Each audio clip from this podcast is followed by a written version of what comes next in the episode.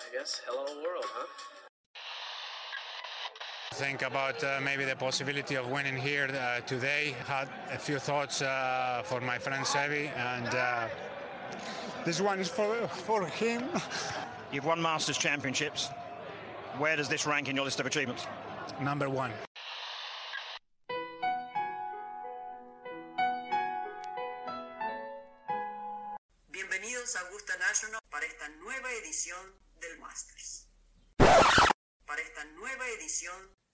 De Golf Sapiens. Hola amigos, bienvenidos al quinto episodio de Golf Sapiens. Muchas gracias por escucharnos, muchas gracias por escribirnos. La verdad es que cada vez agarra más tracción. Se ve que lo han disfrutado, se ve que lo han compartido. De verdad se les agradezco. Y pues bueno, la intención es reírnos, chacotear y platicar de golf.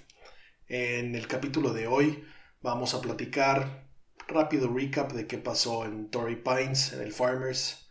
Y tenemos al primer invitado. Invitamos a Santiago Rocha, uno de los mejores golfistas que tengo el gusto de jugar seguido con él. Gran amigo no solo del golf, sino de la vida. Y pues bueno, nos quedamos platicando casi una hora. La verdad es que lo tuvimos que cortar. Cuando, cuando se arma una buena conversación de golf puede durar hasta el amanecer sin duda. Entonces, esperemos que lo disfruten. Platicamos principalmente de Tiger. Si hay alguien que sea amante y conocedor de datos de Tiger, es el buen Sammy Rocha, también conocido como Rocha Feller en el mundo del fantasy de golf. Y pues bueno, también platicamos un poquito de fitting. Él es un gran ejemplo de, casos de éxito en el fitting y que de primera voz puede platicarnos pues, su experiencia y, y qué nos recomienda. Entonces, eh, pues vamos a ello. Esto es Golf Sapiens. Pues bueno, esta semana fue el Farmers, como ya hemos platicado. El ganador fue Patrick Reed. Eh, no sé por qué hemos platicado tanto de él. Y pues bueno, volvió a salir el tema, volvió a ganar. Como yo he dicho, soy fan de él. Pero ya me está cagando un poco que haya muchos sifs en el tema, ¿no? Y por ahí hablo de la pseudo trampa que hizo. Que una pelota la declaró que estaba enterrada en su propio impacto, pero había votado previamente. El güey dijo que él no la vio y que las personas de los voluntarios tampoco la vieron votar, entonces no había duda. Pero si no había duda, ¿por qué llamó después al güey? Y estuvo, estuvo bastante rarito. La verdad es que ganó por cinco golpes. No hubiera hecho falta hacer esa mamada. Sin duda deja un sabor agridulce. Pero bueno, qué golf de Patrick Reed. La verdad es que es un jugadorazo. Es uno de los jugadores con mejores juegos cortos en el tour muchos jugadores hablan de la envidia que le tienen y del talento que, que, le ven. Y pues bueno, la verdad es que hizo un papelón. Estuvo entretenido, hubo muchos que estuvieron ahí rondando, eh, empatados en segundo lugar. Tuvimos a cinco jugadores: Tony Finau, Víctor Hovland, Henrik Norlander, Ryan Palmer y Sander Shoffley. Y por ahí estuvo cerca John Ram, que también era de los favoritos en, en este campo. Eh, estuvo bueno el torneo, estuvo divertido. Vimos Torrey Pines, qué campazo, qué delicia, y más que lo tenemos otra vez en el US Open dentro de un par de meses. Entonces, pues con eso nos quedamos. Eh, cosas curiosas que, que, salieron por ahí eh, del tema de, de esta supuesta trampa que hizo Patrick Reed. Por ahí hay una cuenta de Twitter que salió rápidamente a defenderlo, ¿no? Se llama Use Golf Facts. Y resulta que parece ser que esta la maneja el equipo Reed, siendo que no es la primera, porque lo primero que dijeron fue, Rory hizo lo mismo, por ahí Rory hizo, también se dropeó una bola que la declaró caída en su impacto, y la razón fue que, pues de Rory nadie duda, Rory es un caballero y siempre, y lo que usted haga, señor Rory, está bien. Reed ya lleva varias, entonces igual y no fue trampa, igual y sí creía, pero pues cuando el río suena, eso está muy pinche, y si es verdad que tengas ahí a tu cuñado que es tu caddy y a tu vieja que es la que manda en la casa manejando la cuenta de Twitter para defenderte, pues algo está culero, ¿no? Pero bueno, tema que me fascina, que hay en la bolsa de los jugadores, sin duda si vale una la pena ver, es la de Patrick Reed. Como ya habíamos platicado, él es free agent ahorita. Trae un Drive Titleist TSI 3, el, el nuevo. Eh, su madera 3 es una TaylorMade Sim trae un híbrido Callaway Apex Pro y sus fierros son los que más valen la pena. Son unos Grindworks Patrick Reed Prototype. Estas madres están hechas 100% a medida, son unas navajas hermosas, tienen su nombre y son forjados obviamente. Eh, están increíbles, vale sin duda la pena que las vean. Por ahí los voy a subir a las redes sociales de Golf Sapiens, arroba Golf Sapiens. En Instagram lo podrán encontrar. Eh, y sus Suns también son unos Artisan Proto. Esos Artisan son unas obras de arte. Varios por los han tocado. Como les dije, el turco tuvo unos en sus manos. Ahorita Jason Day los trae. Este cuate los trae. Y pues bueno, eh, su Potum Scotty Cameron usa Volatilist. Entonces, pues gran chamba de Patrick Reed. Gran bolsa de Patrick Reed. Veamos cómo sigue en la temporada. Siempre da mucha pelea. Siempre es muy duro. Este triunfo ya casi le garantiza su lugar en la Ryder Cup. Entonces ahí es donde, donde me cayó bien este güey, donde vale la pena verlo sacando ese, esa garra que tiene, ¿no? Y eso que lo hace tan duro como es, siendo que es el, el jugador más odiado del tour probablemente. Del otro lado del mundo, en Dubai, en el Tour Europeo ganó Paul Casey, jugadorazo, tipo súper amable, súper agradable, uno de los jugadores más buena onda del Tour, el inglés. Eh, ganó su, su quinceavo torneo del Tour Europeo. Eh, ganó bastante fácil, es su 19 victoria, pero bueno, quinceavo del Tour Europeo. Tranquila su victoria, no, no tuvo mucha pelea, el domingo jugó tranquilo, por ahí trae una ventaja bastante cómoda y hasta el green del 18 no volteó a ver el leaderboard. Hay muchos jugadores que no les gusta ver el leaderboard. Yo sin duda soy de los que siempre me gusta saber. Creo que muchas decisiones las tomaría en base a eso, pero pues tal vez por eso no soy pro, tal vez por eso se me puede arrugar en el momento indicado, pero bueno, eh, este jugadorazo, sin duda, este triunfo lo pone en la lista de la Ryder Cup. Poco a poco iremos hablando de ese tema y de cómo se van formando los equipos. Aquí hay, en el caso de los dos equipos, hay jugadores que califican en base a los puntos que van sumando y al final quedan unos Captain Picks. Son cuatro Captain Picks. De los 12 jugadores que lleva cada equipo, 8 califican y 4 los escogen. Entonces es bastante interesante seguirle de cerca aquí la línea a esto. Eh, que, que, sepan los capitanes que no solo apoyan en el juego, sino en la energía que le traen al equipo. ¿no? Entonces por ahí hay muchos jugadores que su golf no debería de estar ahí, pero que fueron al Raider por algo que creen que aporta. Y pues bueno, eso es un tema increíble. Y bueno, para cerrar este recap de la semana, eh, siguiente semana tenemos el Waste Management, el de Phoenix, que pues esta vez claramente no habrá muchas, muchos fans, aunque sí va a haber, eh, no, no va a haber tantos. El, el jugador que llama la atención, que lo va a jugar por primera vez es Rory, nunca lo ha jugado, eh, pues se va a presentar a jugarlo, no sé si si sea parte de, la agenda que está preparado, seguramente porque va a jugar siete torneos en las próximas ocho semanas. Pero bueno, tal vez el hecho de que hubiera tanta banda era algo que no le llamaba la atención. Em, por ahí nombraron a Davis Love como el capitán de la Presidents, la siguiente Presidents que tenemos hasta dentro de dos años, pero bueno, lo van preparando desde antes para que vaya echando ojo y vaya preparando su equipo. Eh, Siwoo Kim, de quien hablamos la semana pasada por su triunfo en el Amex, acaba de decir que ya le llegó el momento. Y no se recuerdan que platicamos que Son Jae-im estaba muy preocupado porque tenía que ir a hacer la mili. Pues bueno, al pobre Siwoo Kim ya le cayó este pedo. Entonces ya avisó que muy pronto se va a tener que retirar, eh, poner on hold su tarjeta para ir pues a comer caca de un pinche general coreano. Y pues bueno, eh, aquí el tour tiene una opción que para estos casos les da como les guarda su tarjeta como si fuera una lesión o algo así. Pero bueno, el, tipo pues irá a, hacer esta, esta servicio militar.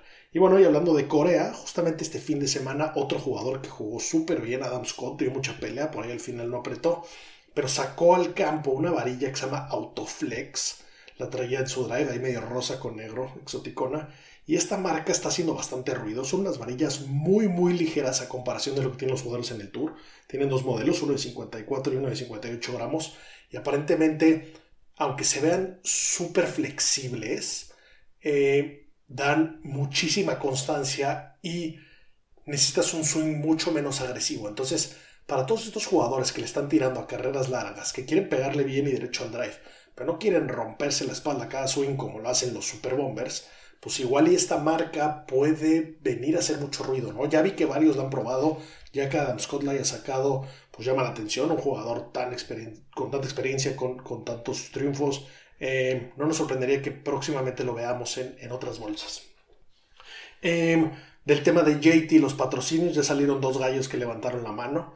Por ahí, eh, Peter Miller o Grayson son las marcas que, que dijeron, igual y no le suenan tanto. Eh, Peter Miller patrocina jugadores como Louis Tuisen, Brendan Grace, Brent Snedeker, al mismo Siwoo Kim, a Shez Reeve, a Lee Westwood, a Patton Kisire. Y la de Grayson, igual lo ubican un poquito mejor. Eh, es, el logo es un lobito y patrocina a Carlos Ortiz, a Tringale, a Luke Donald. Carlos Ortiz, qué rondón el sábado. La mejor ronda del sábado la fue a Carlos Ortiz. Salió en el grupo de honor con el puñetas de Patrick Reed.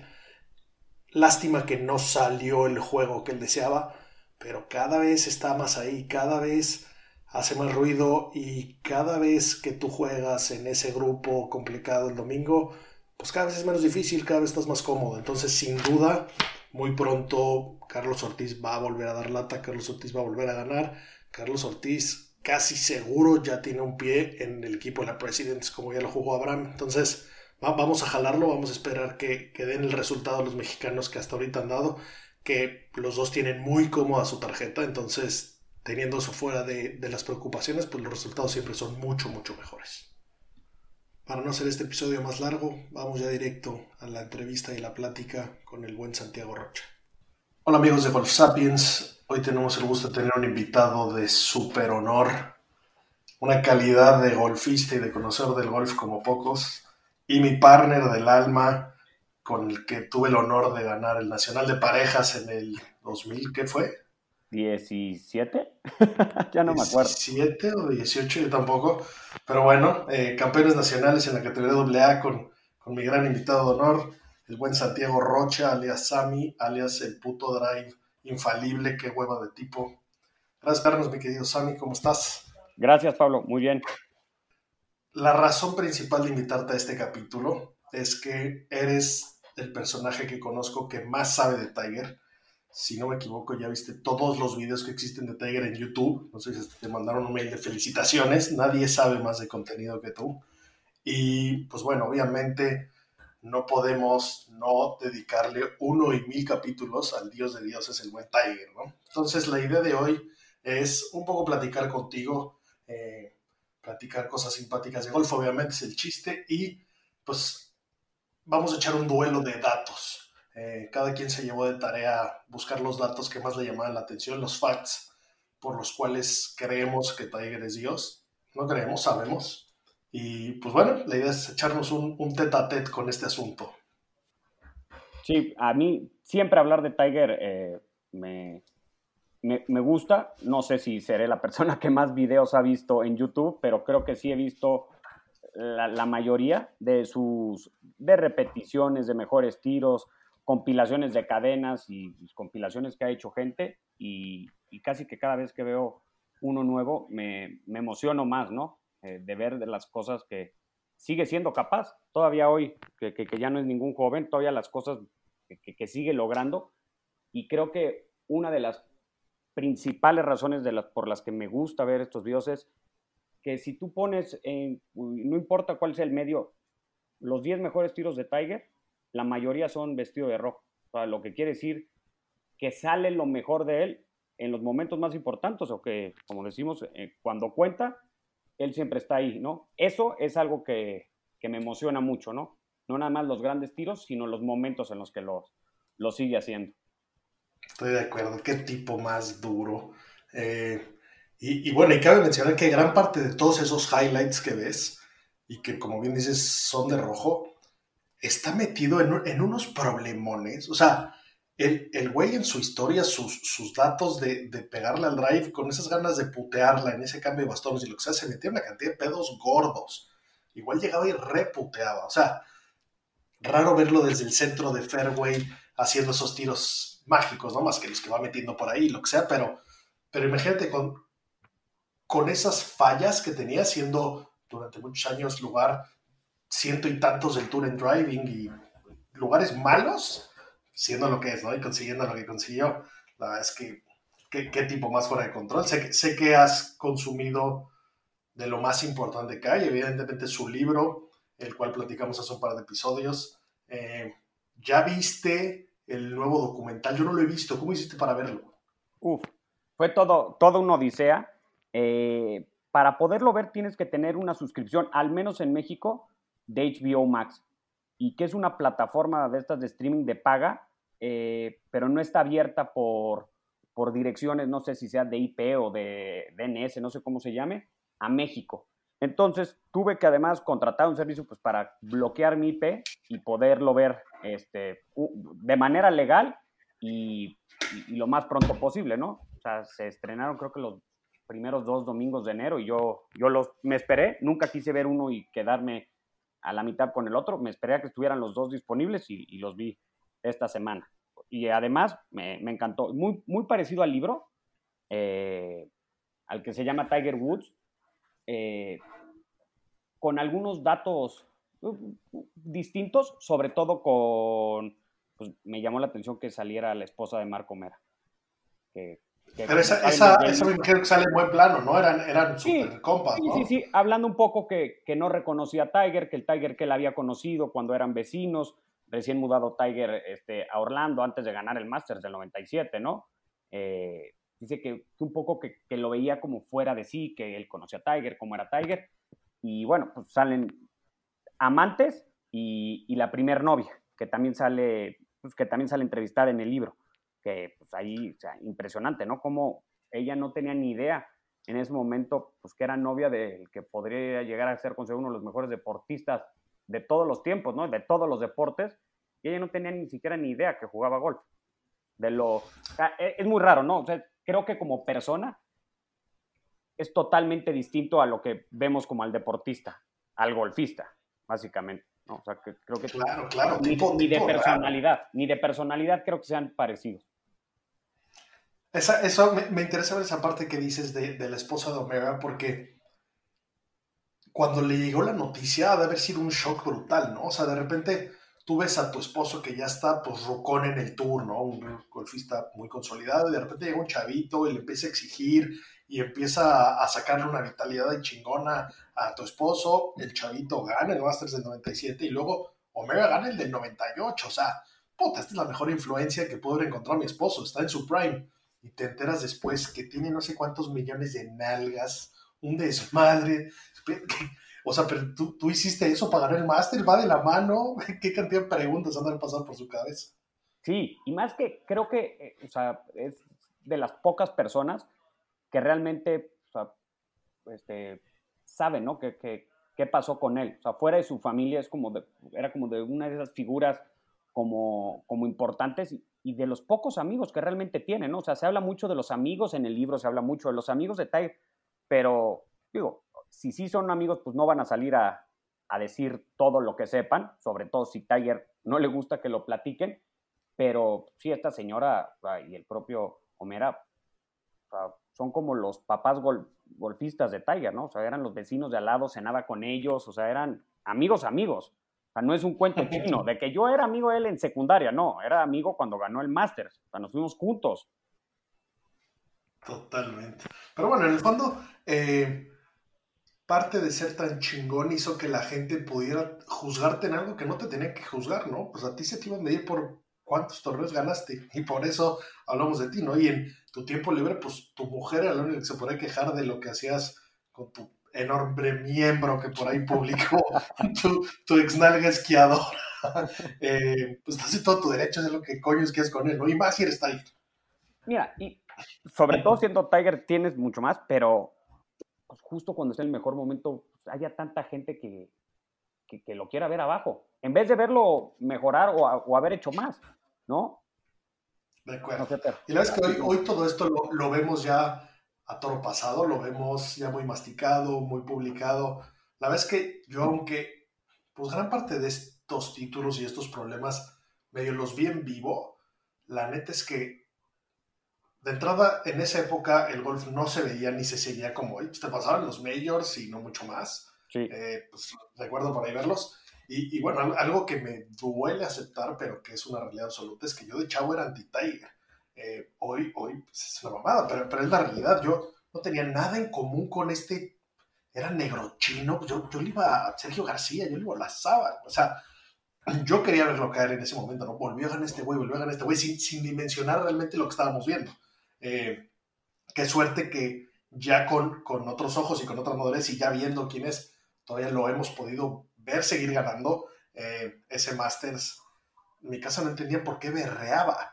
Y, qué, joya haber visto eso, ¿no? Ese, ese Masters de 2019. Pero, pero bueno, eh, qué bueno que hoy sí tenemos no solo todos los videos, sino ya las estadísticas bien armadas, bien compiladas. Y aunque no lo vimos en vivo como tal, eh, pues podemos saber ahorita perfectamente cómo está el detalle de todo, ¿no? Sí, fíjate que justo de, eh, me estuve viendo más este, páginas para, para, checar más estadísticas, algunas que estuvieran más actualizadas, en algunos hablaban todavía de 14 medios cuando ya, ya ganó otro más.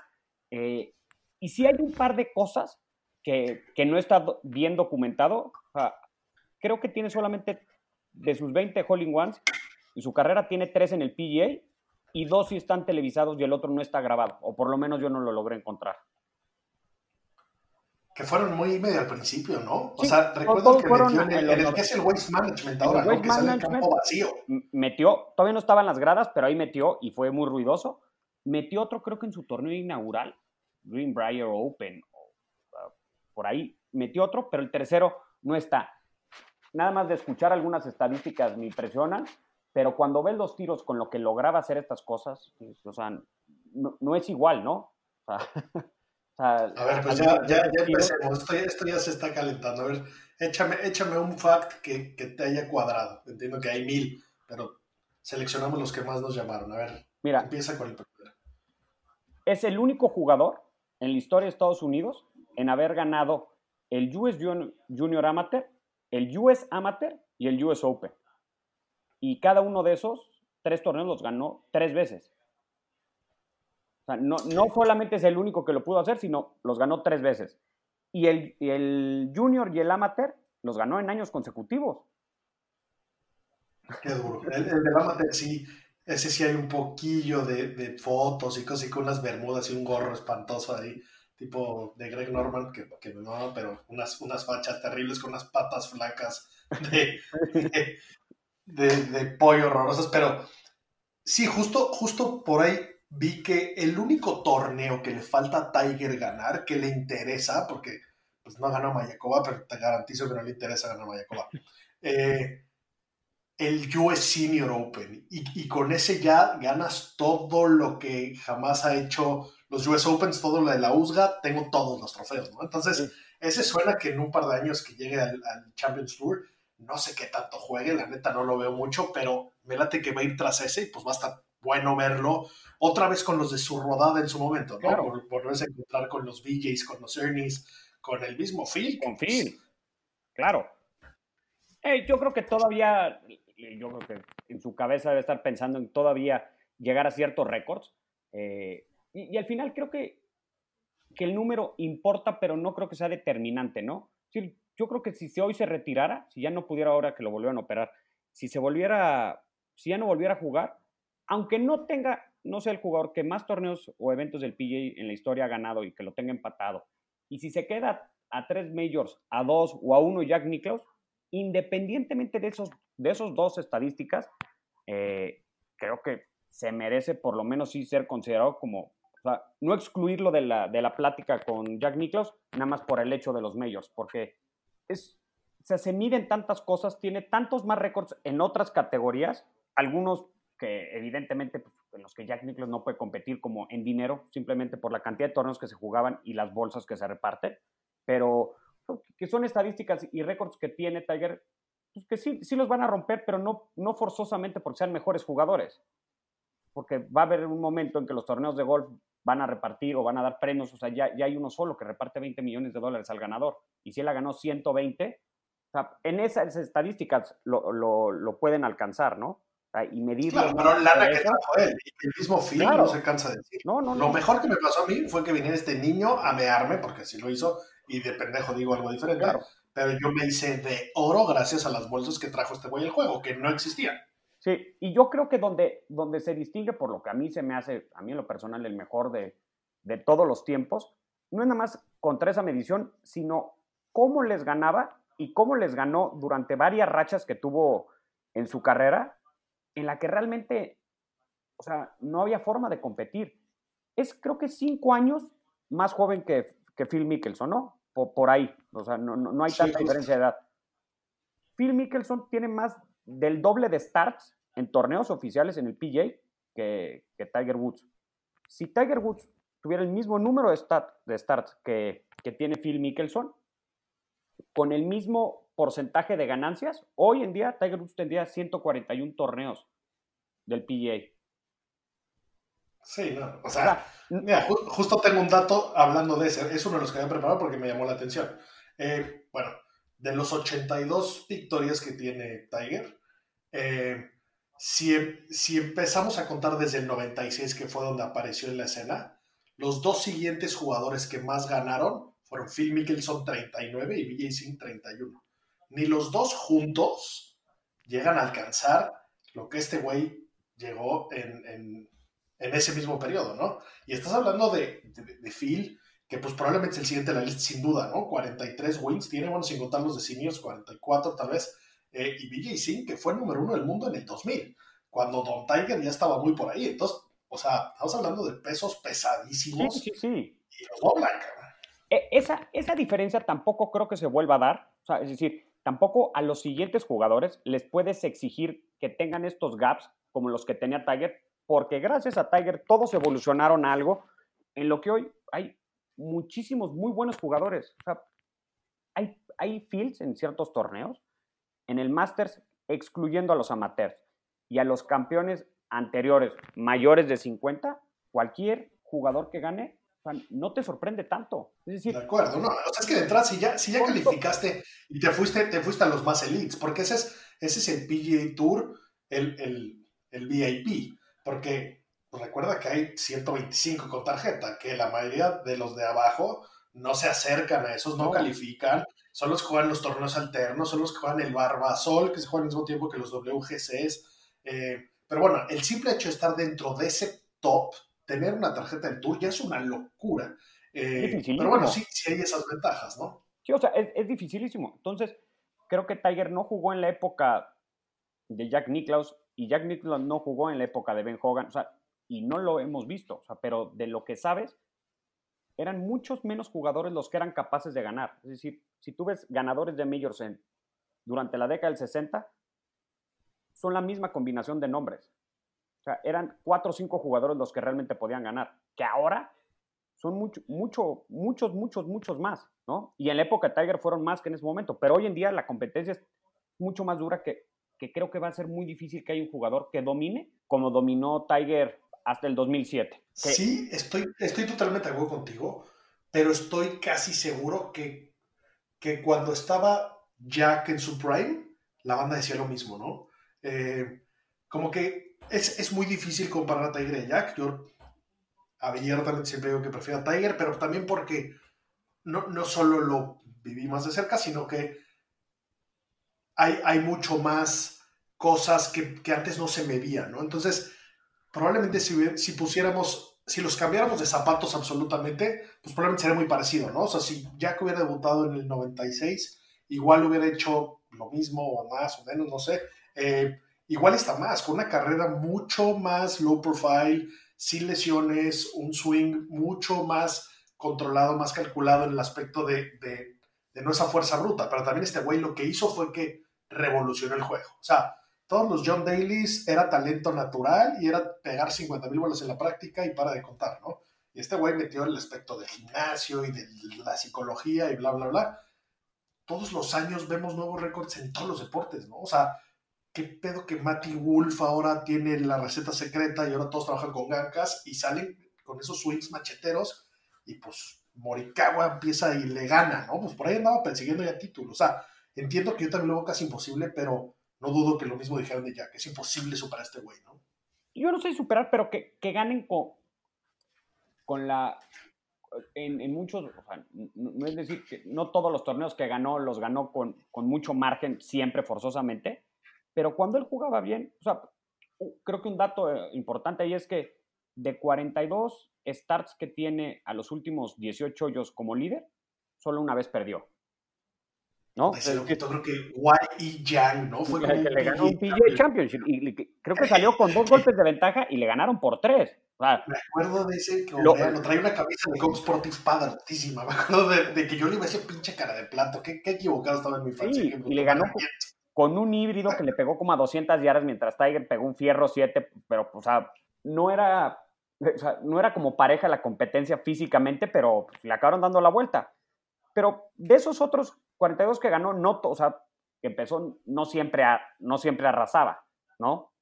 pero muchos ganaba como con mucha claridad, o sea, como que no había realmente competencia, siempre había, y creo que él sí jugaba él contra el resto del field. Hoy los jugadores juegan, pues, o sea, dependiendo del torneo, o sea, se, ha ido acomodando muy distinto, ¿no? O sea, como justo eso que comentas, ahorita vamos a sacar un dato, tengo un, dato de eso, como dices. También yo creo que en ese momento la gente no entrenaba como él y lo veían como, como el loco. Vas al gimnasio, güey, pues cuando jugamos al 19 siempre, ¿cómo que tú vas al gimnasio? Y pues es el de shampoo de hoy, ¿no? O sea, esa manera de entrenar que, que entrevistas de pros dicen, yo no me interesa hacer eso, yo no puedo hacer eso, yo no quiero hacer eso, tal vez en 10 años va a ser puro Hulk Hogan jugando ahí eh, y de paso se ponen un par de trompazos en el green porque ya todos están astromamados en esteroides, ¿no? Sí, bueno, creo, creo que empieza a ver como, como señales de hacia dónde van, ¿no? O sea, creo que van a ser, a, diferencia de lo que se creía tal vez cuando tú y yo aprendimos que pegarle largo no era sinónimo de ser buen jugador. Es, no es que sea sinónimo de ser buen jugador, pero tiende a haber más cada vez jugadores físicamente que logran sacar unas distancias que sí van a cambiar el deporte. O sea, que ya no hay, ya no hay mucho que hacer para complicar más los campos. Veo poco probable que Tiger también pueda ganar ahí, ¿eh? O sea, yo creo que si Tiger tiene alguna aspiración a ganar majors más, son en Augusta y tal vez en algún campo de los del British Open. En Estados Unidos, por el tipo, y el PJ lo veo muy, muy, muy difícil por más que juegue. De acuerdo, pero por ahí, por ahí te encuentras campos como, como el Bay Hill, el, de Arnold Palmer o Torrey Pines, eh, que, por ahí ganó una cantidad de veces. O sea, Bay Hill lo ganó ocho veces.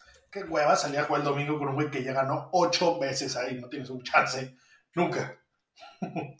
No, no, no. Tiene, tiene, un par de, estadísticas y de datos de, de, de eventos ganados es el único jugador en la historia del PGA que ha ganado un evento en el mismo eh, campo ocho o más veces. Y lo ha hecho en tres campos distintos. En Torrey Pines, distintos torneos, porque ganó, eh, se juega el Farmers, pero ha, habido más torneos que se jugaban ahí. En Bay, Hill, en Bay ahí que es lo que dices, el Arnold Palmer Invitation ocho o más veces, y en Firestone.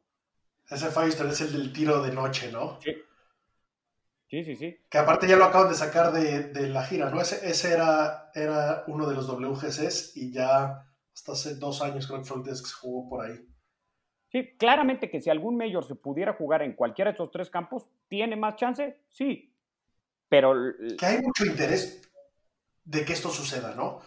¿No pensarías que la banda se lo quiere poner de pechito Tiger? O sea, tú nos hiciste valer lo que valemos, danos más. Ay, se anuncia que el siguiente US Open va a ser el Pebble Beach, que casi no lo has hecho bien por ahí. Otra vez, a ver, repítete, ¿no? Yo, creo que sí hay mucho interés ahí. Nadie, nadie, o sea, quieres estirar esa liga lo más que puedas. Yo, evidentemente, para, para el golf y para todos, pues, la historia más bonita sería que regresara, ganara tres más y con eso se, no hubiese más argumento, que él pudiera decir yo soy el mejor que ha jugado este deporte en la historia y además voy a ver qué hago de senior. Porque si físicamente puede seguir jugando y con mucho menor exigencia de distancias y de robs, que es como juegan este, los campos en el Champions Tour, pues en una de esas se vuelve loco y quiere también ser el mejor senior de la historia y romperle el récord a Bernard Langer. Yo no he metido una cantidad de cuchillo al pobre hombre. O sea, ese cuerpo, ese cuerpo ya tiene muchas millas. Sí, yo creo, que, yo creo que tiene muy poco tiempo más, o sea, en activo. De senior hará apariciones en algunas cosas, pero yo creo que si no va. lo mejor, evidentemente, ya lo vimos. Y creo que puede haber ahí un par de torneos sobre todo en Majors, que nos puede traer una ilusión, pero, pero sí veo el récord ya muy complicado. Y, y, nada, en la vida me gustaría más que lo ganara, ¿eh? y si este año puede ganar el Grand Slam y con eso sacar todo, bueno, sería lo mejor que le podría pasar a la historia del deporte, o sea, sería la, la mejor historia. Que bueno, que, que, no, solo, no solo obviamente está dentro del super elite club del, del Grand Slam, sino que tiene el Tiger Slam, que es ganar los cuatro sin sacate. Eso es una mamada. Lástima que cambia de año ahí en un momento. Pero, pero los tenía, los cuatro, en algún momento los tenía en su comedor. Es correcto. Unos meses estuvo los cuatro en su comedor. pudo haber sido de un orden o del otro, pero pues al final creo que el slam es tener los cuatro trofeos y él los tuvo. Y, y algo este, interesante en eso, solamente eh, 11 jugadores, contando ya a Colin Morikawa, desde la Segunda Guerra Mundial, han ganado un mayor eh, a los 24 años. Tiger, antes de cumplir los 25, 24 y meses, ya había ganado 5 y ya tenía el Grand Slam. a la edad de Colin Morikawa. O sea, y todavía la gente se sorprende que, que tuviera un millón de hembras por ahí. Me sorprende que no tuviera muchas, muchas más adicciones. Con, a los 24 ya tener ese historial. A ver, y, lo dice muy bien Nick Faldo en el documental. Yo creo que Tiger Woods no estaba preparado para ser Tiger.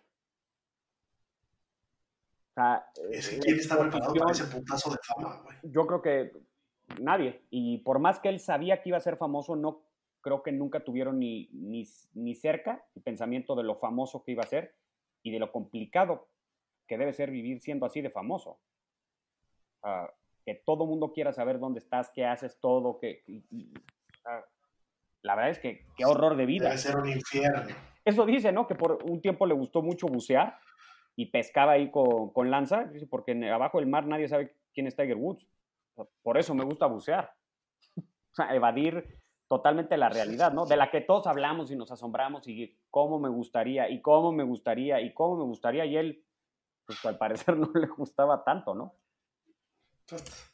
Ahorita, ahorita que, tocamos el, tema de los majors ganados antes de la edad, Tiger es el único jugador que ha ganado más de un major con menos de 18 bajo par. Lo ha hecho cinco veces. con esos datos. Y, es, el único que ha ganado eh, por más de 10 golpes de diferencia a un Major y lo ha hecho dos veces. En el Masters del 97 y, en, y Pebble Beach en el 2000. Que tiró 15 golpes mejor que el, que el, segundo lugar. Qué buenos lugarcitos para echarse esa grosería al resto de los participantes. Cambiaron el campo. O sea, eh, eh, reconfiguraron el campo de Pebble Beach después de ese torneo y lo hicieron anti-Tiger. que, que, justamente se habla mucho hoy en día. Lo hicieron pro-Tiger. Lo mejor que le puede hacer a un bomber es hacerlo más largo y más difícil, porque entonces nada más se, hace entre los que le pegan duro el juego y todos los demás se quedan mucho más atrás, ¿no?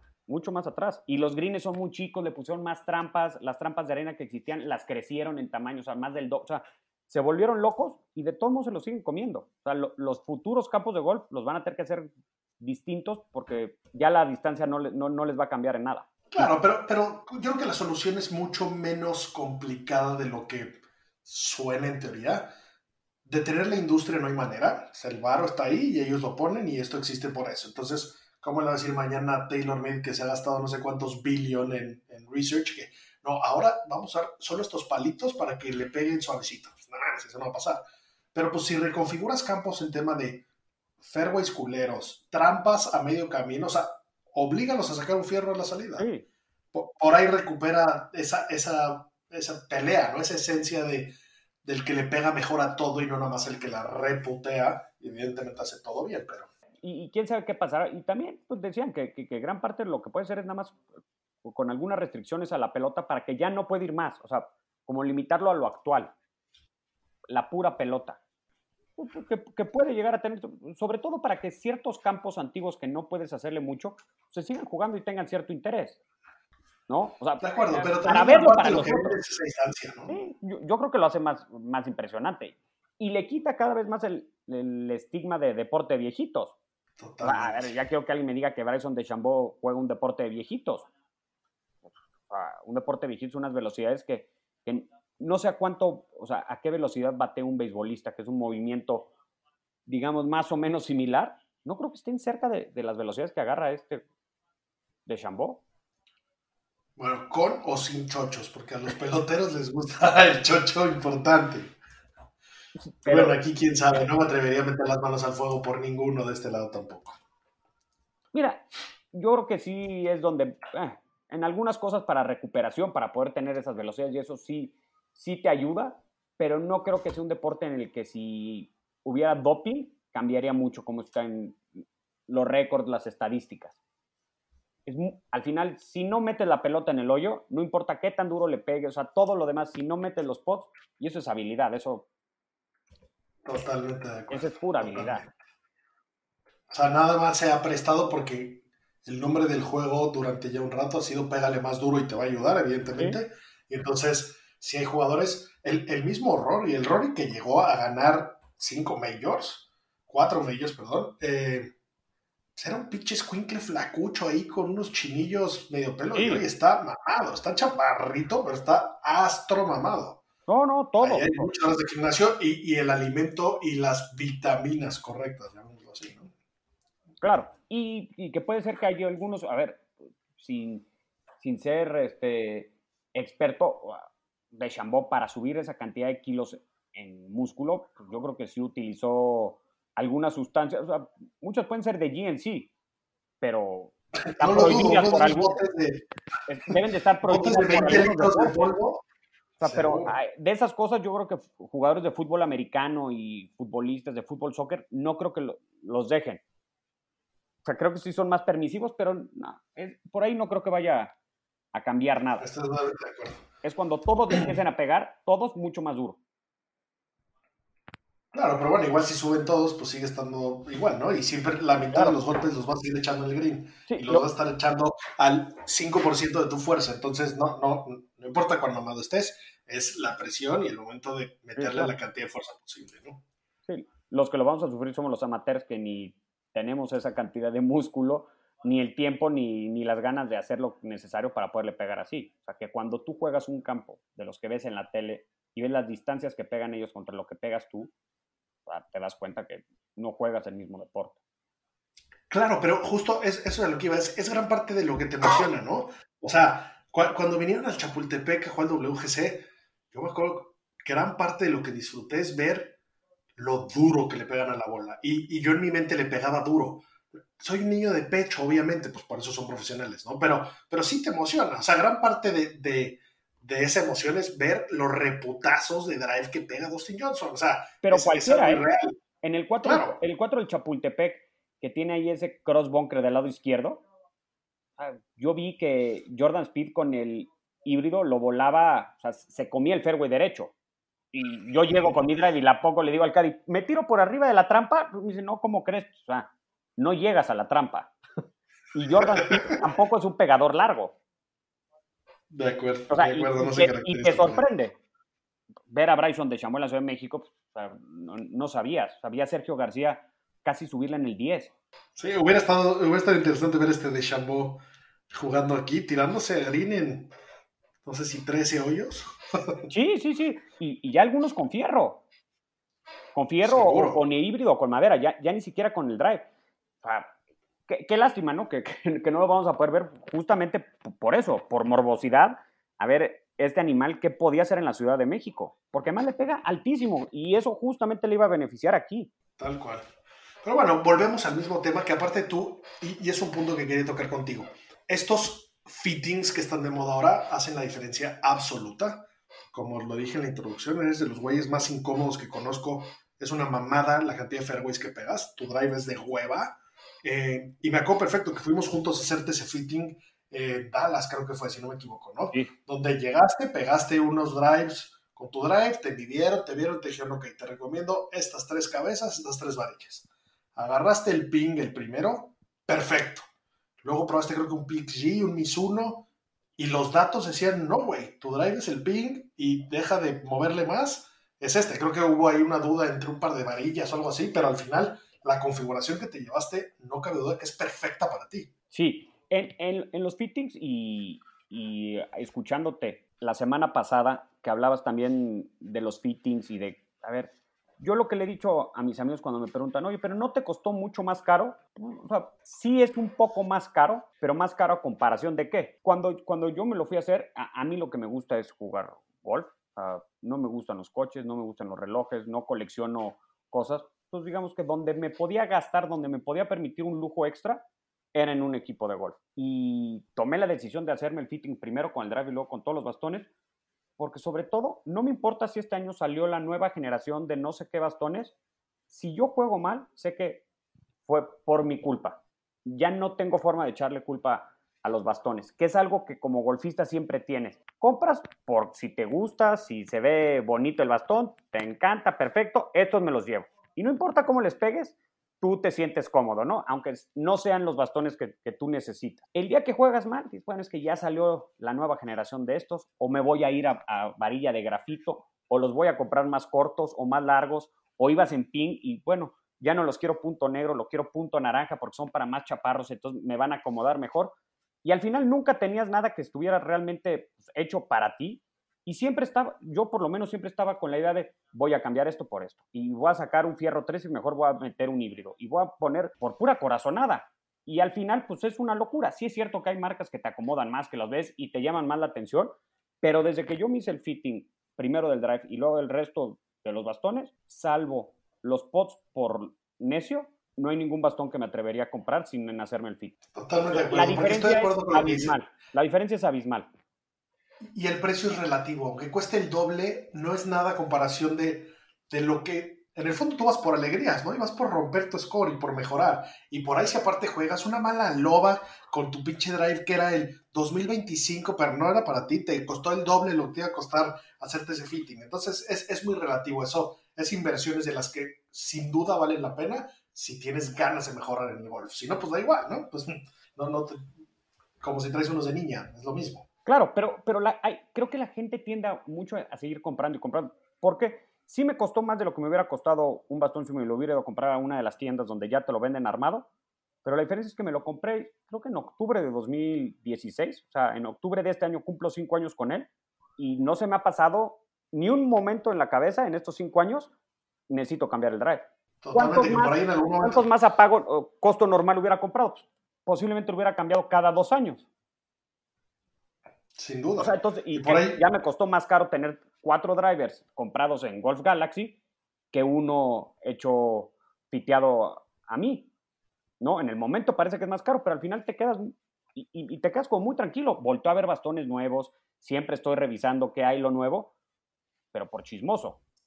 No porque tenga una verdadera intención de cambiarlo. Y el día que quiera cambiarlo, lo voy a hacer idéntico con un fit. Claro, y, garantizando que me va a dar algo, algo superior a lo que ya sé que tengo, ¿no? Que justo recuerdo que hace, hace, no sé si un año o año y medio, en un ballet parking, en un viaje golf, te rompieron tu drive. Y en el momento que se corrió esa noticia, todos, todos tus víctimas de, de los airways, eh, nos emocionamos y nada más pediste la misma vara, de los mismos gramos, del mismo flex, y fue exactamente lo mismo, ¿no? Entonces es en ese caso es muy reemplazable, muy fácil. Ya sé lo que necesito, dame otro. O sea, no, no es la joya secreta que nada más cuando se rompa no la volveré a tener, ¿no? Es más, si quisiera cambiar los míos, mi Z actual, por el nuevo, con un simple mail me los harían. O sea, porque ya tienen las medidas, ya saben cuál es la varilla, si esa varilla ya no existe, cuál es la siguiente nueva de esas mismas características y es como hablarle a tu sastre que te haga otra camisa cuando ya te tomó las medidas. Te hizo la blanca, ahora quiero la azul. De acuerdo, pero en cinco años tu swing sí puede cambiar, ¿no? Yo creo que, mira, creo que sí. Eh, en mis 30 pensaría que no me iba a cambiar tanto, o sea, que ibas a seguir más o menos físicamente igual de bien o igual de mal. Creo que eh, más adelante sí va a cambiar y, tienes que ir ajustando el golf pues, a, a, lo que puedes hacer y a lo que no puedes hacer. Pero el drive me esperé hasta que no hubiera, ah, yo tengo un driver pin, hasta que no cambiara realmente la generación. O sea, yo tengo el primer G, ahora creo que hay un 4G 420, pero debe ser el último año con la serie G. Van a haber un cambio. 425. Nueva línea, creo que está ridículo. En todos lados leo que es la locura. Y seguramente luego ya viene la siguiente generación. Entonces, creo que cuando salga la siguiente generación de ping con mi misma varilla, podría ir ya a probar. Quién sabe, igual y hay también muchas mejores varillas que se adapten más a mi swing después de cinco años, ¿no? Pero sin duda lo volvería a hacer este, con un fitting profesional. Y sobre todo un fitting de los, que te, de los que no estén casados con ciertas marcas, que tengan todas las marcas para que puedas hacer la combinación necesaria de varillas con las cabezas, con los grips, o sea, para que realmente te quede a, tu gusto y a tu satisfacción y que no le puedas echar la culpa nunca a los bastones. O sea, la culpa es del golfista. Ya siempre, cuando no lo tienes y lo compraste en cualquier tienda, el driver que te gustó eh, con un loft de 10 y medio porque te latía para pegarle más alto, bueno, puede ser que sea tu swing o muy probablemente puede ser que el bastón no sea lo mejor para ti. Claro, y, ahí es donde sacas tu propio corazón, ¿no? Eh, tu bolsa entra por los ojos, ¿no? Yo quiero ver mi bolsa, unos cuchillos japoneses del tamaño de, de, Tiger en el 2000, pero no les pego. Entonces, si por ahí en mi fitting me dicen, güey, te recomiendo los Wilson porque mira cómo los datos dicen que le pegas mejor, pues feliz se le voy a traer unos Wilson. O sea, no, a huevo quiero los PXG porque son los más mamones y los más caros. Y entonces a huevo me cego a cuál de estos es mi mejor, ¿no? Tienes que llegar totalmente abierto y si te dan unos, unos Spalding de vieja, pero pues le pegas mucho mejor, pues miren señores, mis nuevas armas rosas, ¿cómo va a estar hoy? Sí, y así tiene que ser, ¿eh? Creo que al final es como cuando vas al doctor, cuando te receta algo te lo tomas. ¿Quieres que te ayude y te mandó un antiinflamatorio? Pues tómate el antiinflamatorio cada ocho horas. Si en estos de fitting te dicen, este es el set que a ti te conviene y aquí están los datos, es más, hay algunos de estos fittings que ya los hacen en, al aire libre, es decir, donde tú sí ves el vuelo de la pelota. O sea, donde no nada más es le creo al trackman o no, que hay que creerle 100%, pero además lo ves. O sea, no me importa que sean los más feos. El vuelo de tu pelota más el trackman es la combinación perfecta, ¿no? Si consigues ese fitting, ese es el bueno. Y lo que te digan que es a lo que mejor le pegas, hazles caso y llévatelos. Aunque no te gusten. Yo tengo PXG y no era mi, mi primera opción. Yo quería Blades. Y me dijo, ¿quieres pegarle un blade? Ve los números. O sea, le vas a perder dos bastones a la misma distancia, con un margen de error muy chico y con muchísimo mayor efecto. O sea, básicamente lo que me estás diciendo... Sí, sí, sí, va a ver muy bonita, pero, pero pues al final, ¿de qué sirve ver la bolsa muy bonita y, y estar pegando el pitching a 100 yardas con un spin de 25? O sea, nada más porque se vea bonito. Bueno, los PSG me gustaron, no me gustaban, ni siquiera los tenía contemplados y hoy no pensaría en cambiarlos. ¿Qué hay hoy en tu bolsa? A ver, en 30 segundos dime qué tienes en la bolsa hoy. Tengo driver, el primera serie G de, de PIN, creo que G nada más. Eh, tengo una madera 3, una TaylorMade M6, que esa sí no la tengo fiteada, esa la compré muy barata y me resulta muy bien. Que by the way es el bastón más difícil de fitear de todas las bolsas de todos los jugadores. Sí. Y nunca lo he hecho y esta le pego bastante bien y no, no le movería por el momento. Sí, salvo que hiciera otra vez todo el equipo. Tengo un híbrido eh, TaylorMade M3, también fiteado. Y luego tengo del 4 el Pitching PXG, el 4, el 5, el 6 son los Tour. Y luego tengo del 8 al Pitching los Pro. Y luego tengo tres wedges Bokeh. 50, 55 y 60 grados. ¿Y el pot? Uf. Ahora tengo un Spider este, Center Shaft. ¿Por qué hubo ahí unas, unas risas? ¿Qué, qué, qué, les, ¿Qué, les, suele pasar a tus pots? No, los pots no, no. No, no he tenido buena relación con, con, el pot. El último pot con el que jugaba bien se lo, regal, se lo vendí a un amigo un día en la casa, en uno de los drafts de, de, torneos que hacíamos, por tonto, por quedarme con el Edel que tú me obligaste a comprar. E-, ese era un Scotty y yo te lavé la cabeza del Edel. Es que yo amo mi Edel. Y el Edel está en el locker del club, empolvado con, telarañas y no se lo recomiendo a nadie. Y luego tuve otro Scotty que tampoco me funcionó y para un viaje no tenía pot, me acomodó. El, el, Spider es un pot que ya había tenido que sí me acomodaba, pero con la varilla en el centro nunca había poteado y, y yo pensé que iba a acentuar mucho más un error de potear la corta y hacia la derecha y, me ha funcionado bastante bien. Y es el, es el único botón que nunca me he fiteado por por tonto y es con el que siempre he tenido más dolor de cabeza. Porque al final siento que no está, o sea, que no está perfecto. Que yo fallo mucho, pero hay veces que siento que el bastón me hace fallar. El resto no. El resto cuando fallo es yo lo fallé. Esa es la tranquilidad que me dio a mí eh, el haber me hecho el fit. Esa varilla central yo como que ya había medio coqueteado con ella y hace no mucho que tuve el pot Seymour con esa varilla, el Seymour ese que tiene el puntito rojo atrás para que no lo veas y te cuadres bien.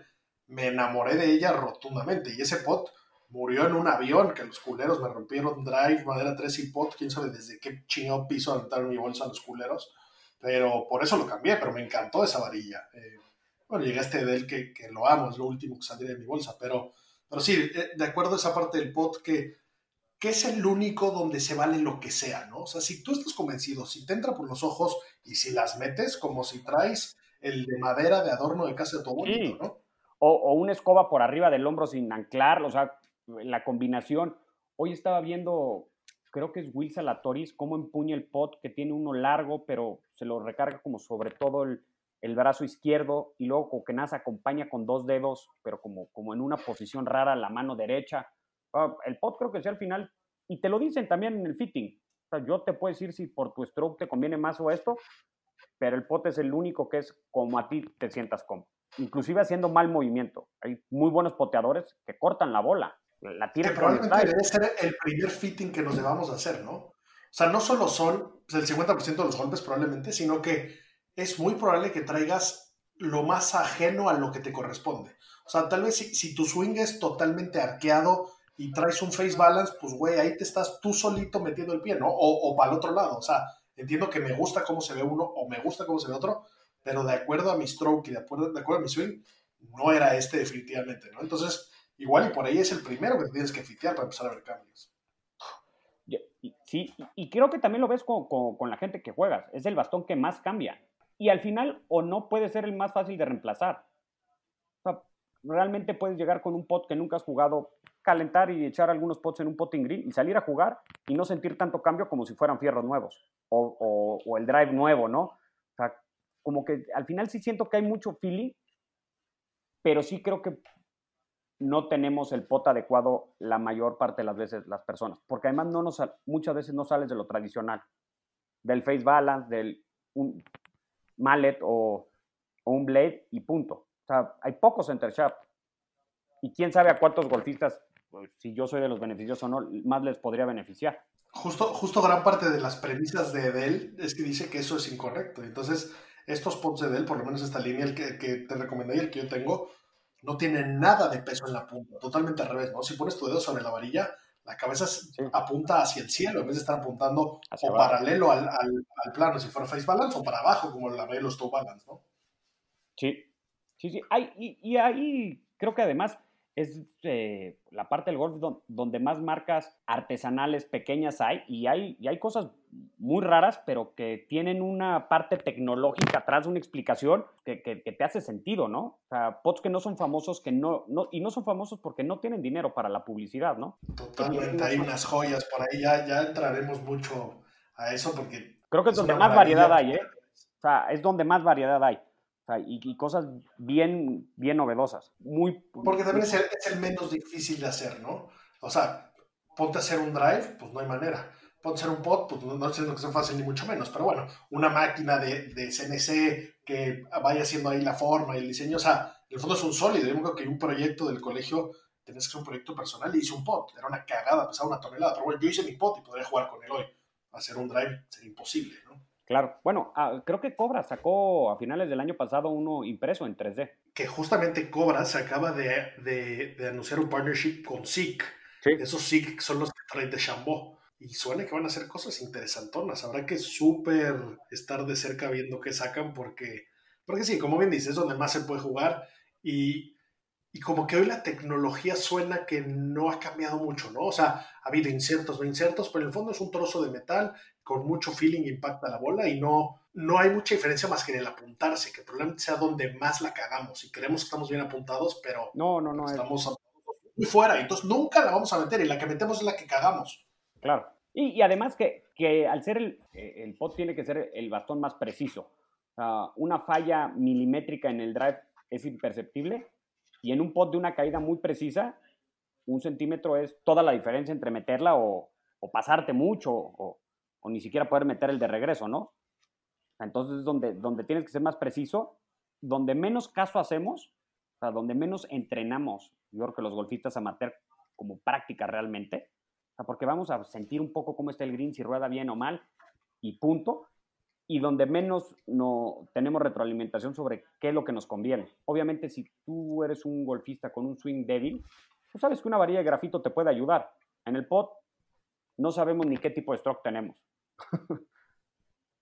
De acuerdo, que ya se empiezan a ver esas varillas de la mitad grafito a la mitad acero. Sí, el resto no. Pero el pot forzosamente lo vas a tener que acabar utilizando y es el que más descuidado lo tenemos. Oye, a ver, pues bueno, volvamos al buen Tiger. Dame, tienes dos facts más para impresionarme. Dame tus dos facts que más te hayan impresionado de Tiger. Eh, bueno, si tomamos en cuenta que Tiger se volvió profesional 96, sus scores acumulados en Majors desde el 97, que fue el primer año que, jugó la temporada completa, hasta el 2013 tiene un acumulado de menos 126 golpes. Eh, comparado contra el resto de los jugadores, eh, es decir, de los que al menos por lo menos jugaron 90 rondas en estos años, del 97 al 2013, el mejor jugador es Steve Flesh con más 125. Pero para que se den una idea, Phil Mickelson, que todos lo conocemos, más 128. Tiene una diferencia de, de más del doble, ¿no? En esa época. Que son dos temporadas, o sea, dos de sus rachas ganadoras más grandes. Esas son las estadísticas que donde creo que verdaderamente puedes comparar a Tiger Woods. ¿Qué tan más bueno era que el resto? No nada más era más bueno, era mucho, mucho más bueno que los demás, ¿no? Este es uno de los datos que, más me impresionó. Totalmente de acuerdo. No, no, no lo tenía, no tenía presente el diferencial que tenía con los demás. difícil de batir ese.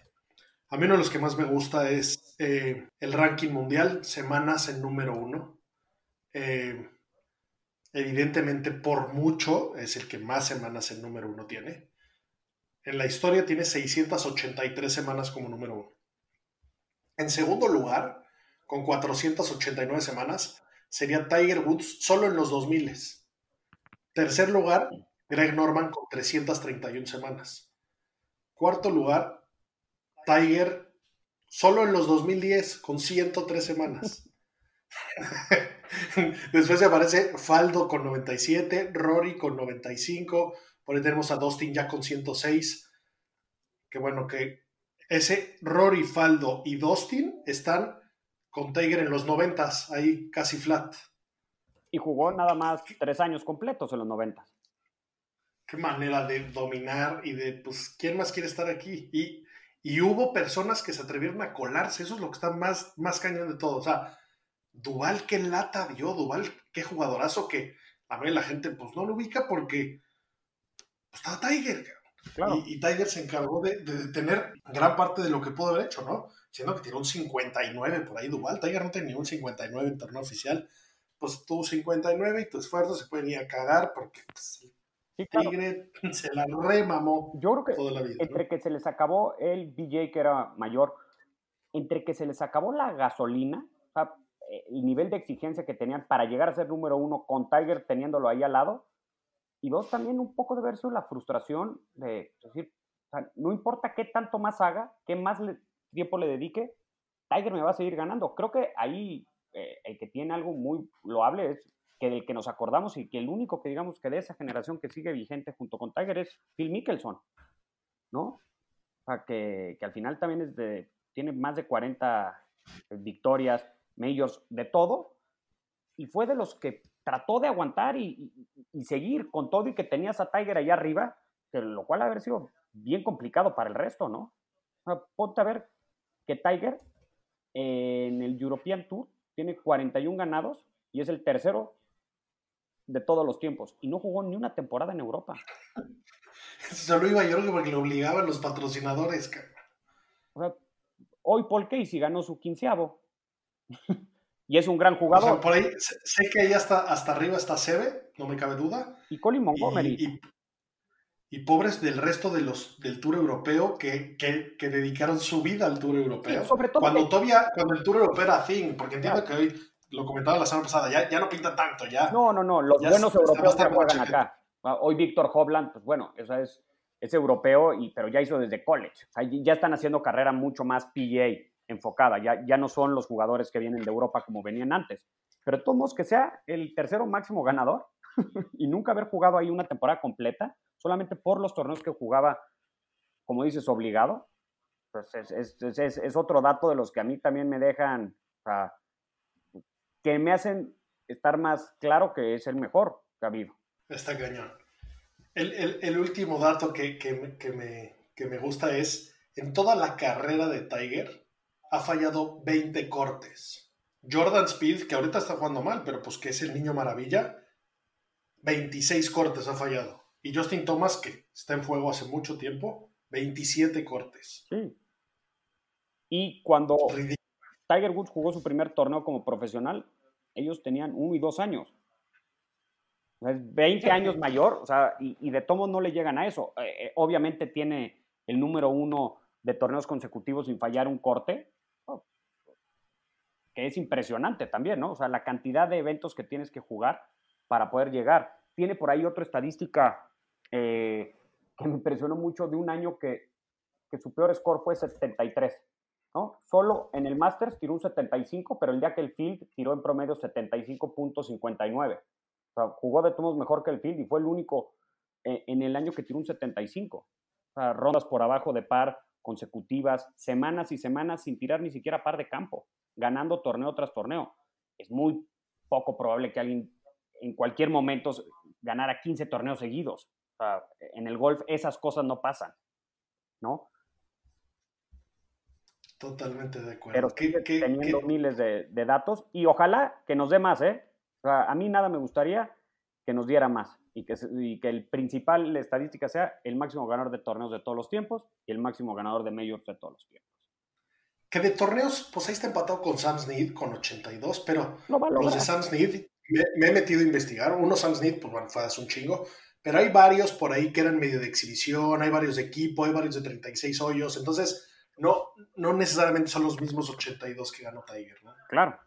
Y de los majors, pues sí, no, no hay nada que decirle, sino reconocerle a Niklas, ¿no? No es de meritarlo, para, para nada. Algo, algo que, que, que me gustó eh, dentro de uno de los, de los muchos programas que hay, que, que hay varios que ya, ya, recomendamos libros, pero bueno, aparte de su, su nueva serie, hay uno por ahí que, que, que recorre sus 82 triunfos.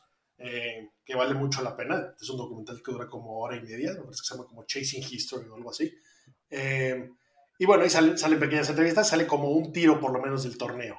Eh, ahí puedes mencionar mucho pues, quién era y cómo se iba moviendo. Cuando, cuando debutaba, eh, Curtis Strange, que pues, un pendejo, 17 victorias en el Tour, le preguntó qué esperaba del torneo, ¿no? En su debut. Y Tiger le dijo, ganar. Curtis Strange se rió y le dijo, tendrás que ser más humilde, con, esa actitud sobrada no vas a llegar a ningún lado, ¿no? Y dijo, pues todos los torneos vengo a ganar. Si, si vienes a quedar en segundo lugar o en tercero, pues, ¿para qué lo haces, no? Y pues supongo que salió Quit Strange ahí muy salsita diciendo, este pinche niño está muy equivocado.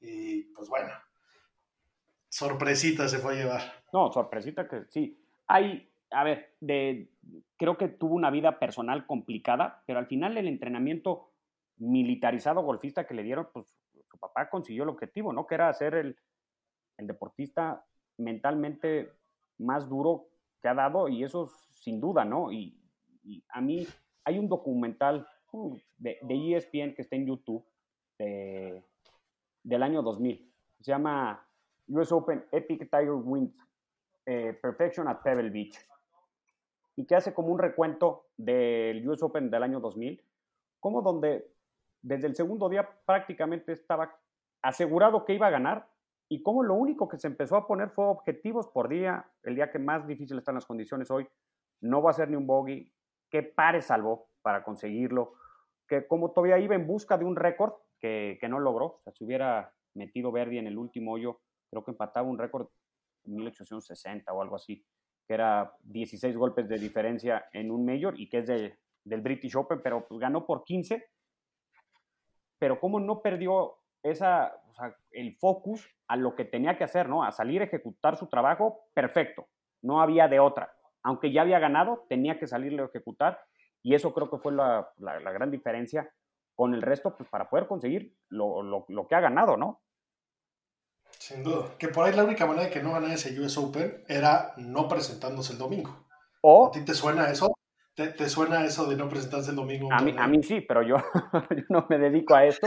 ¿Puedes contarnos un poco de, de, de por qué te suena? Sí, porque en un torneo interior del club que iba ganando también no sé por cuántos golpes, como por seis o siete golpes de diferencia del segundo lugar, mi despertador No, no sonó. Tú ganaste el torneo porque no me presenté. Pero Tiger tuvo, en el 2000 tuvo algo parecido. La, Qué bueno que, que- que para cerrar ese capítulo, eh, la verdad es que ese trofeo, tengo un bonito trofeo en primer lugar que, que sé que no me corresponde. Ese trofeo era tuyo 100%. Creo que ibas una arriba o en par después de, de viernes y sábado. O sea, el domingo, yo me acuerdo que ese domingo tiré creo que 7-1. Para que yo hubiera ganado con los, con los dos primeras rondas que, que tuve, con ese score que me caí de la cama, tú tienes que haber tirado 80 y pelos, que no se vas a tirar en tu vida. Jugando a Nali vas a tirar 7-5. Ese trofeo es, es tuyo, pero yo lo guardo con mucho gusto en mi casa. bueno, como le pudo haber, como le, le pudo haber pasado a Tiger ahí en el, en el 2000, el que quedó en segundo lugar fue Ernie Els, ¿no? Eh, no sé si la segunda o la tercera ronda no pudo terminar por, por luz y le quedaban dos o tres hoyos que los vino a jugar o el sábado o el domingo tempranito. Eh, y pues Stevie Williams, su dice que la anécdota que se ve que Tiger sacó las pelotas en el hotel para chipear y pues él ya no las checó, que tenían que salir de madrugada, que llegaron, que le da una pelota, eh, por ahí en uno yo creo que le pega un camino, se la da a un niño y Stevie Williams se da cuenta que solamente hay dos pelotas y llega al 18 y pega un gancho al agua. O sea que si la segunda bola también la pegaba al agua, se quedaba sin pelotas y no podía seguir, lo descalificaban y ganaba Ernie Els. Y eso lo cuenta Stevie Williams, que se lo, se lo confesó a Tiger después, pero porque le había sacado las pelotas. Pero el torneo que, donde se cree que se jugó el mejor golf que se puede jugar, o el mejor golf visto en la historia, lo jugó Tiger durante ese torneo, pudo haber no contado por un tema de, de unas pelotas. Qué bueno que es para, para extirparle los huevos con el pot al Cádiz, tu única puta chamba. ¿Sí? Bueno, una de muchas, sí, pero sí, sí, sí. esa no mames. Y se la confesó después de que había terminado la ronda. Y no le dijo cuando esta es la última pelota que hay en el equipo, o le pegas al fairway o estamos en problemas. Y, y le pegó en el fairway. Qué bueno, probablemente salvo a Tiger, al resto de los humanos, si nos dicen eso es garantía de dónde la vamos a echar, ¿no? No, no, no lo juegas. O sea, rain delay y te vas al Pro Shop y compras otras bolas y regresas. Seguramente le ibas a echar al agua. Por más que esté a la izquierda y nosotros no tendemos a engancharla, ese momento la enganchas. A ver, te voy, te voy a hacer una, una trivia. De sus 82 triunfos, ¿cuántos los ha ganado con camisa roja el domingo? En domingo no todos, porque por ejemplo el, el US Open lo ganó en lunes, pero también de rojo. Yo diría que todas. Solo uno, no, solo su primer victoria, eh, que, se- que, que se lo ganó a Davis Love en desempate en Las Vegas Invitation. Fue su, su quinto torneo que jugó. Y fue a los 20 años con una polo blanca. Y ya a partir de su segundo torneo que ganó, que fue un par de semanas después en, en el Walt Disney, Sí. eh, ya iba de rojo y ya se quedó forever de rojo. Que me parece un detalle increíble. Me mama la idea. Obviamente yo, por mamador, tengo copiado el, el elemento del domingo y uso un gorro de Ernie Els. Que, cada vez que, que hago el backswing me lo tiro, pero me mama hacerle la mamada con mi Sunday hat, siguiendo la, la, la tradición de, Tiger, que pues así, no, no hay mucho más que decir, ¿no? Sí, no, no, nada. Bueno, me, me gustó mucho que en el torneo que jugó con su hijo también salieran el domingo de rojo, ¿no? O sea, que, que sigan con la tradición y que no, que no quedó ahí nada más, o sea, que no fue nada más como para el chascarrillo, ¿no? Que lo hizo y como, bueno, yo no sabía que en uno no lo había hecho, pero en todos, en todos los torneos que tenga esa tradición me gusta. A mí personalmente no me gusta la combinación, pero me encanta. O sea, creo que es, va a quedar en el golf para siempre y, ver a Tiger de rojo en Augusta, tiene su, su cuota para los rivales. Totalmente. Lo único que, bueno, tampoco, tampoco nunca he sido tan fan de su moda. ¿No? Esas camisas sin cuello, que aparte qué bien se le dan, porque en el 2019 volvió a ganar con esas sin cuello, Sí, sí, que qué me parecen culerísimas, como para no dejarte entrar al club. Pero fuera de eso, pues, pues increíble tener es, ese detallito, ¿no? Y, Sí. y más, y aparte es el máximo de la historia. Sí, sí, sí, claro. Pues Samuel, podremos estar aquí muchas horas más hablando del tema. Siempre lo hacemos, pero no podemos grabar todo porque si no, No, no. la van a decir qué le pasa a estos tipejos. pero bueno, eh, un, un gusto platicar contigo de golf como siempre. Un placer jugar con un pinche jugadorazo como tú. Eh, un placer haber ganado contigo. Somos una pareja infalible en interclubes, temida ah, de- de- desde Tijuana hasta Tegucigalpa, temen a esa pareja de interclubes. y pues nada, un, un gusto que estés por aquí. Sé que vas a volver a otro capítulo a seguir platicando porque como, como, como gran parte de nosotros, pues, pues estás enfermo de golf y pues... ¿De, de qué más se habla si no, no? Sí, ¿de qué más? No, muchas gracias. Tenemos ahí rivales que todavía quieren su revancha. Hay varios, tú sabes quiénes, y, y quieren varios, varios su revancha y no se las hemos dado en hace ya un rato. Pues muchas gracias y ojalá que me inviten nuevamente cuando, cuando hablen del Gran Severiano. para cerrar con la buena racha que traemos de picks. eh, esta semana se viene un campo no tan complicado, campo no tan difícil, campo muy desértico, poco amplio, la distancia ayuda mucho.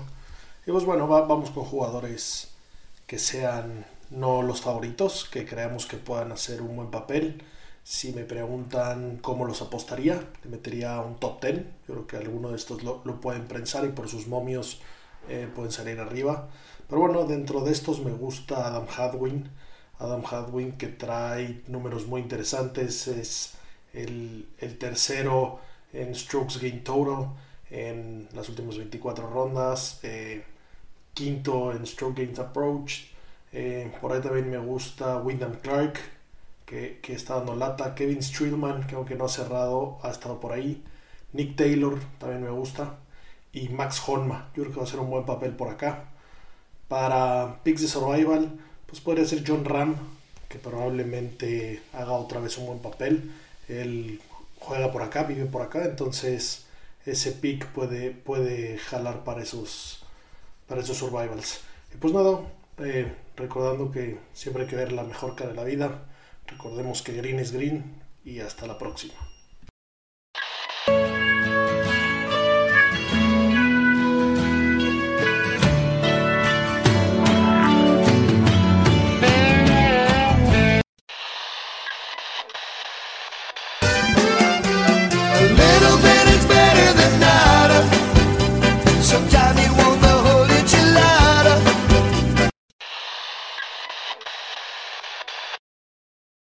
Lucky Land slots, you can get lucky just about anywhere. Dearly beloved, we are gathered here today to. Has anyone seen the bride and groom? Sorry, sorry, we're here. We were getting lucky in the limo and we lost track of time. No, Lucky Land Casino, with cash prizes that add up quicker than a guest registry. In that case, I pronounce you lucky. Play for free at LuckyLandSlots.com. Daily bonuses are waiting. No purchase necessary. Void where prohibited by law. 18 plus. Terms and conditions apply. See website for details.